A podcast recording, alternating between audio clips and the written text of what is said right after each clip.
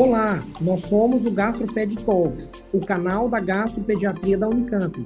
Nós somos o Dr. Lucas Rocha Alvarenga, doutora Natasha Silva Sandi e doutora Maria Ângela Belomo Brandão. O GastroPed Talks é um canal sobre gastroenterologia, patologia e nutrição pediátricas, com foco em profissionais de saúde, em que vamos discutir temas e evidências atuais com base em guidelines, artigos científicos e entrevistaremos profissionais de destaque na área. Então, pessoal, dando sequência aqui ao nosso tema de insuficiência hepática aguda, eu vou falar sobre esse artigo, que são os desfechos com ou sem doença, é, com ou sem encefalopatia hepática, que uhum. foi feito pelo grupo que estuda a insuficiência hepática aguda pediátrica. É um grupo multicêntrico que já fez outras publicações que também foram importantíssimas para o entendimento da doença, e aqui eles focam especificamente a questão da, encefalopatia, da encefalopatia hepática, que é sempre uma questão que a gente é, tem que levar muito em consideração na pediatria. Em adultos, você tem que ter né, a encefalopatia hepática para diagnosticar hepatite fulminante.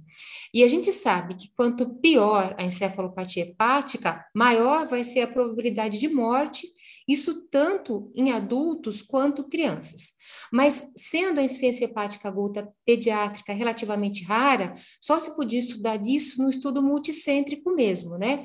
Que foi estabelecido em 99 e ele incluiu as crianças com coagulopatia grave, baseadas no fígado, ou seja, coagulopatia que tinha origem hepática, mesmo sem ter encefalopatia hepática.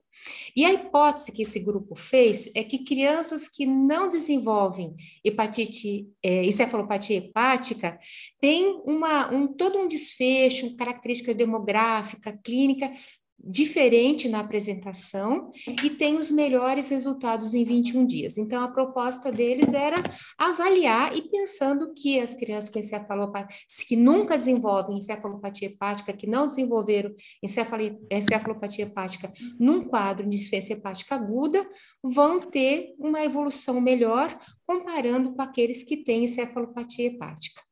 E eles incluíram, então, é, crianças desde o nascimento até 18 anos que não tinham doença hepática crônica conhecida, mas que tinham evidência bioquímica de lesão hepática e que não responderam ao uso da vitamina K e, que, e cujos pais concordaram em participar do estudo. E eles só determinaram que para você fazer o diagnóstico de encéfalo, é, do, de insuficiência hepática aguda sem encefalopatia, você determinaria que o RNI tivesse maior que 2. Então, o RNI entre 1,5 e 2, com encefalopatia, era incluído. E o RNI maior que 2 podia ser incluído com ou sem encefalopatia. Eles excluíram o paracetamol porque a grande maioria dos participantes que tem a etiologia do paracetamol não desenvolve encefalopatia hepática. E isso é um curso completamente diferente do que se observa em outras etiologias. E aí eles fizeram o seguinte: o grupo 1 seria o grupo sem encefalopatia nos primeiros sete dias do estudo. Então, eles entram no estudo sem encefalopatia e continuam. O grupo 2, ele entra sem encefalopatia e desenvolve nos primeiros sete dias. E o grupo 3 é o grupo que entra com encefalopatia. E aí ele fez uma diferenciação. Aqueles que eram mais leves, eles tiveram um RNI entre 1,5 e 2 foram chamados de 3Ms. E os quadros mais severos foram chamados de 3S, e eles usaram o RNI maior que 2 para diferenciar esses dois grupos. E ele também avaliou se houve progressão da encefalopatia quando você tinha um aumento de um ponto na escala de coma, ou se tinha uma melhora com um decréscimo de um ponto na escala de coma. Então, no início tinha 986 casos, eles excluíram aí por vários motivos, sobraram 769.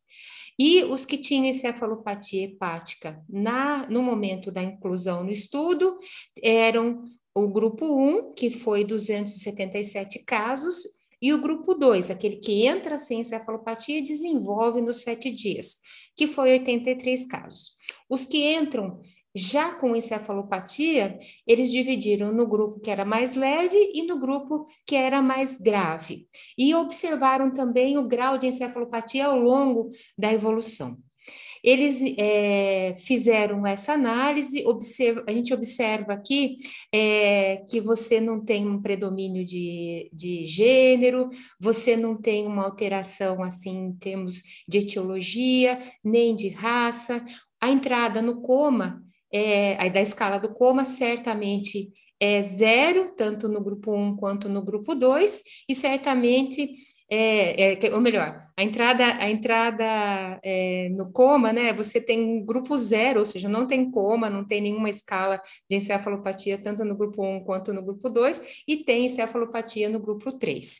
Isso é, ocorreu, então, esse estudo é de dezembro de 99 a setembro de 2010, e 54% eram meninos, a mediana de idade era 4,2 anos e variou de zero, né, do primeiro dia de vida até 17,9 anos. Então, o grupo 1 era 277, o grupo 2, 83 e o grupo 3, 409. Então, é, quase, a, quase a mais da metade é, entrou com encefalopatia. 11 morreram sem transplante, 55, 11%, desculpa, morreram sem transplante, 55% sobreviveram com fígado nativo e 34% fizeram transplante. E a mortalidade foi maior no grupo 3, em que a encefalopatia era mais grave ou aqueles que progrediram com a encefalopatia. E o interessante do estudo, isso é bastante é, valorizado em toda a discussão, é que 11 participantes do grupo 1, ou seja, aqueles que não tiveram encefalopatia, entraram sem encefalopatia e não desenvolveram nos primeiros sete dias, foram a óbito. E a recuperação espontânea foi quase 80%, foi maior também nesse grupo que não teve encefalopatia. E 58% dos 88 óbitos ocorreram nos primeiros sete dias, e foram por causas multifatoriais, falência de múltiplos órgãos, ou então por conta de edema e herniação cerebral.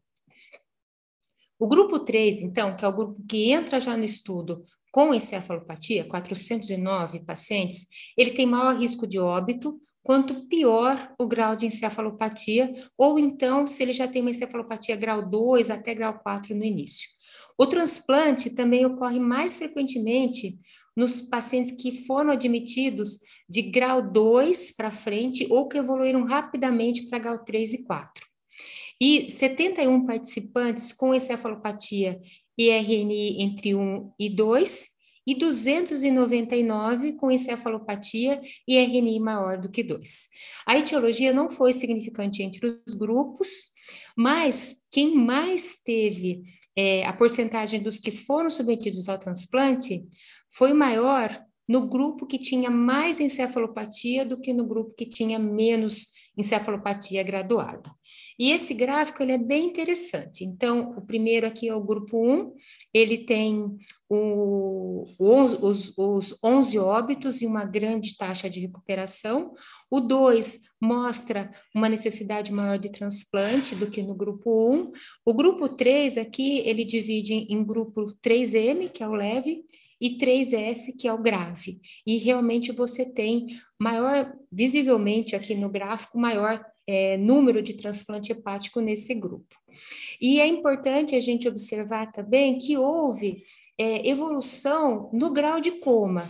Então, às vezes, ele entrou com uma, com uma encefalopatia grau 2, evoluiu para grau 3 e para grau 4, e isso interferiu bastante, né?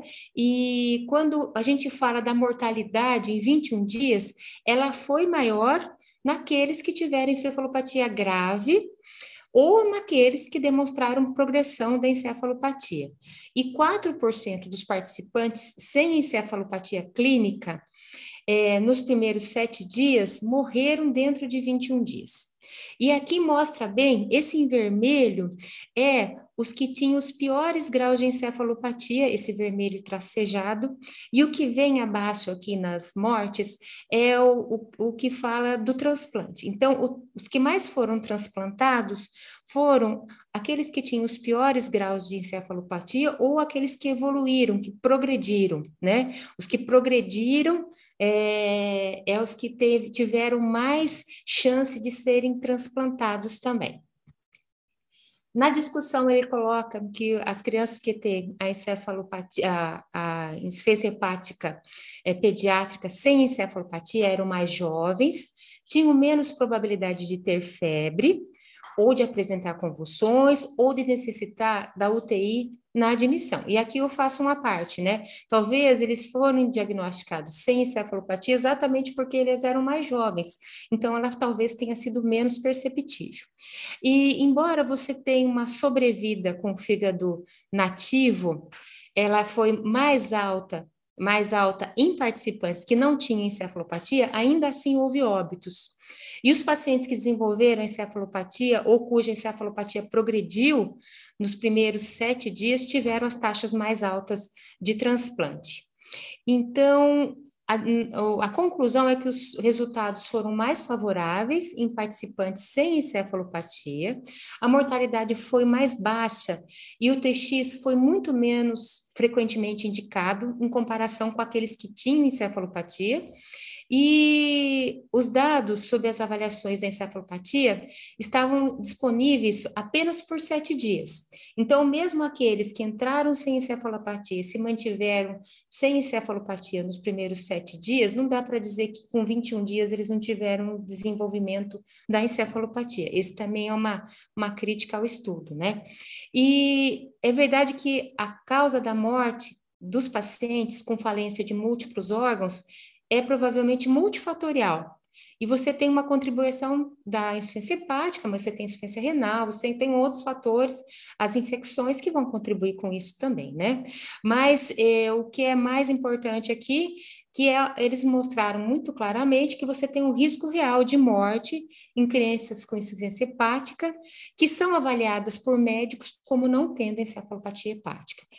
E então, concluindo, né, é importante que se você tiver uma coagulopatia sem encefalopatia hepática, você considere que essa criança tenha risco de morte e deva ser indicado para um serviço que tenha transplante hepático pediátrico, e fica claro que também a gente precisa desenvolver outras formas de avaliar né, o prognóstico e otimizar o gerenciamento dessa condição. Obrigado por nos acompanhar. Esse foi um episódio do Gastroped Talks. Estamos no Instagram, gastroped.talks, no YouTube, Gastroped Talks Unicamp, e também na forma de podcast. Até o próximo!